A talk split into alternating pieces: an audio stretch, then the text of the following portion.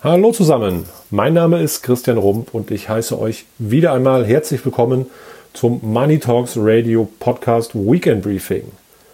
Bei der letzten Episode habe ich angefangen, euch von meinen Prinzipien zu erzählen, die meiner Meinung nach sehr wichtig sind, um langfristig eine erfolgreiche und befriedigende Anlageerfahrung zu erlangen.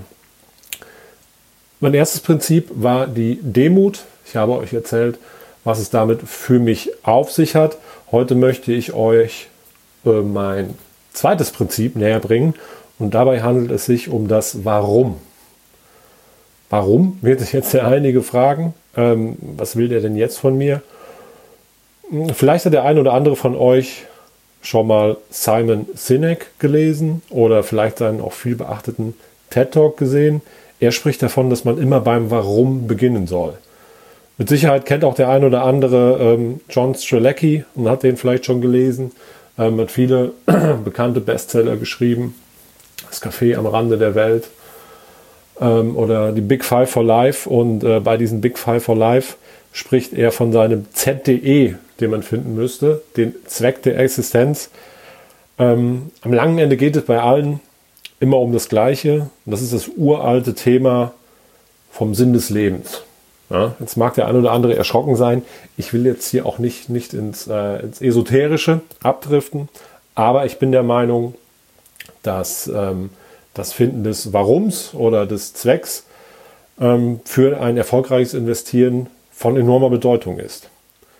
Deshalb frage ich zum Beispiel meine Kunden immer zu Beginn unserer Geschäftsbeziehung, was Geld für sie bedeutet. Gerade am Anfang ist die Frage natürlich häufig schwierig zu beantworten, aber wenn man lang genug nachbohrt, kommt man doch meistens an den Kern. Ja? Und ich bin der ganz festen Überzeugung, und deshalb ist das wirklich auch ein festes Prinzip in meiner Anlagestrategie, eure finanziellen Entscheidungen an euren Werten auszurichten, ist einer der Schlüssel zum Erfolg. Davon bin ich ganz fest überzeugt.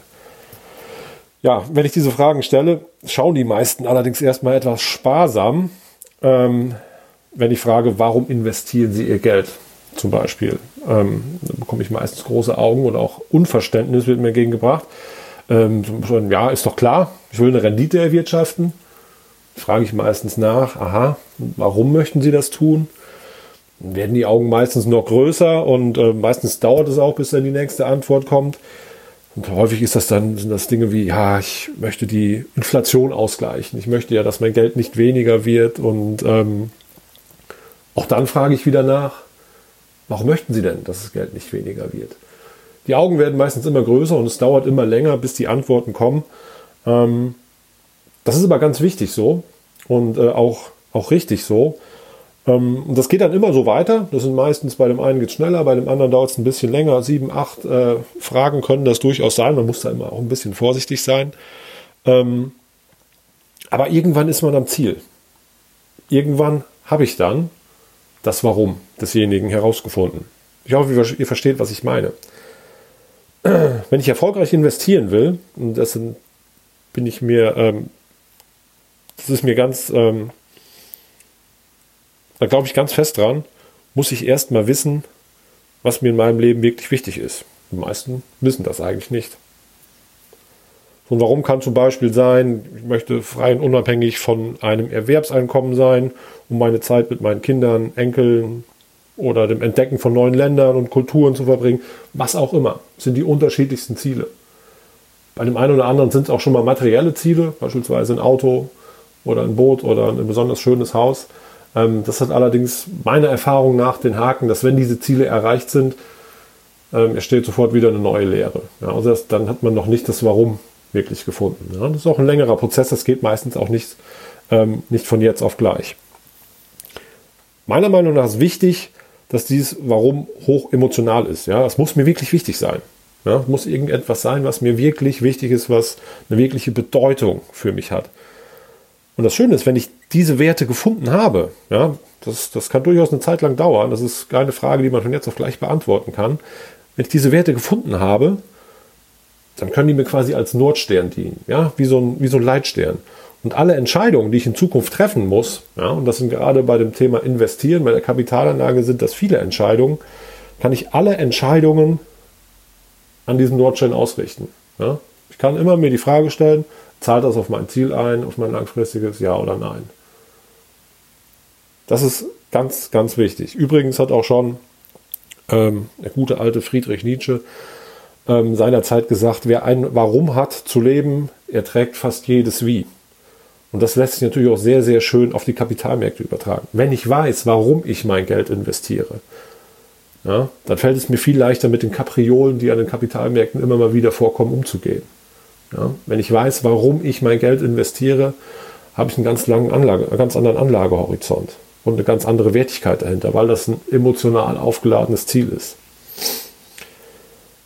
Wichtig ist, dass wenn ich mein Warum gefunden habe, ich die Möglichkeit besitze, auch diesen Wert in Zahlen zu fassen. Ja, ich muss solche Ziele ja auch dann irgendwann, ähm, das soll nichts, äh, kein, kein Luftschloss sein, sondern das muss ja auch irgendwas Konkretes sein, ja, was ich, was ich nennen kann.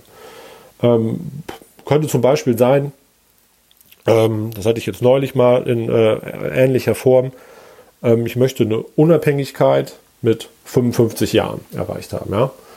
Muss man natürlich nachfragen, was bedeutet Unabhängigkeit. In diesem Fall war es 5000 Euro netto pro Monat. Ne, möchte ich gerne haben, damit kann ich ähm, vernünftig leben. Wenn wir das mal gucken, das sind 6000 Euro im Jahr zum Alter 55. Dann muss ich mir überlegen, was ist denn so wahrscheinlich meine Restlebensdauer. Dann habe ich schon mal die Anzahl, die ich mit den 60.000 Euro multiplizieren muss. Dann muss ich noch einen Abzinsungsfaktor berücksichtigen und ähm, dann komme ich auf eine Summe X, die ich zu diesem Zeitpunkt Alter 55 benötige. Ja, und dann habe ich ein konkretes Ziel. Und das Ziel ist aber dann nicht nur die Zahl, sondern das, was dahinter steht. Dieser emotionale Wert. Und das ist das Wichtige. Und wenn ich diese Zahl habe, kann ich mir natürlich auch sehr schön errechnen, wie viel ich einmalig oder regelmäßig investieren muss und welche Rendite ich benötige, um mein Ziel zu erreichen.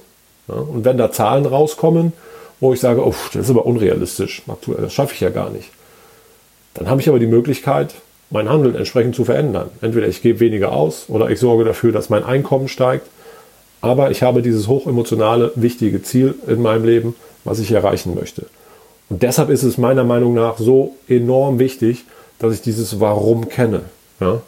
Weil vorher muss ich mir noch gar keine Gedanken machen, wie investiere ich in mein Geld überhaupt. Das kommt erst später.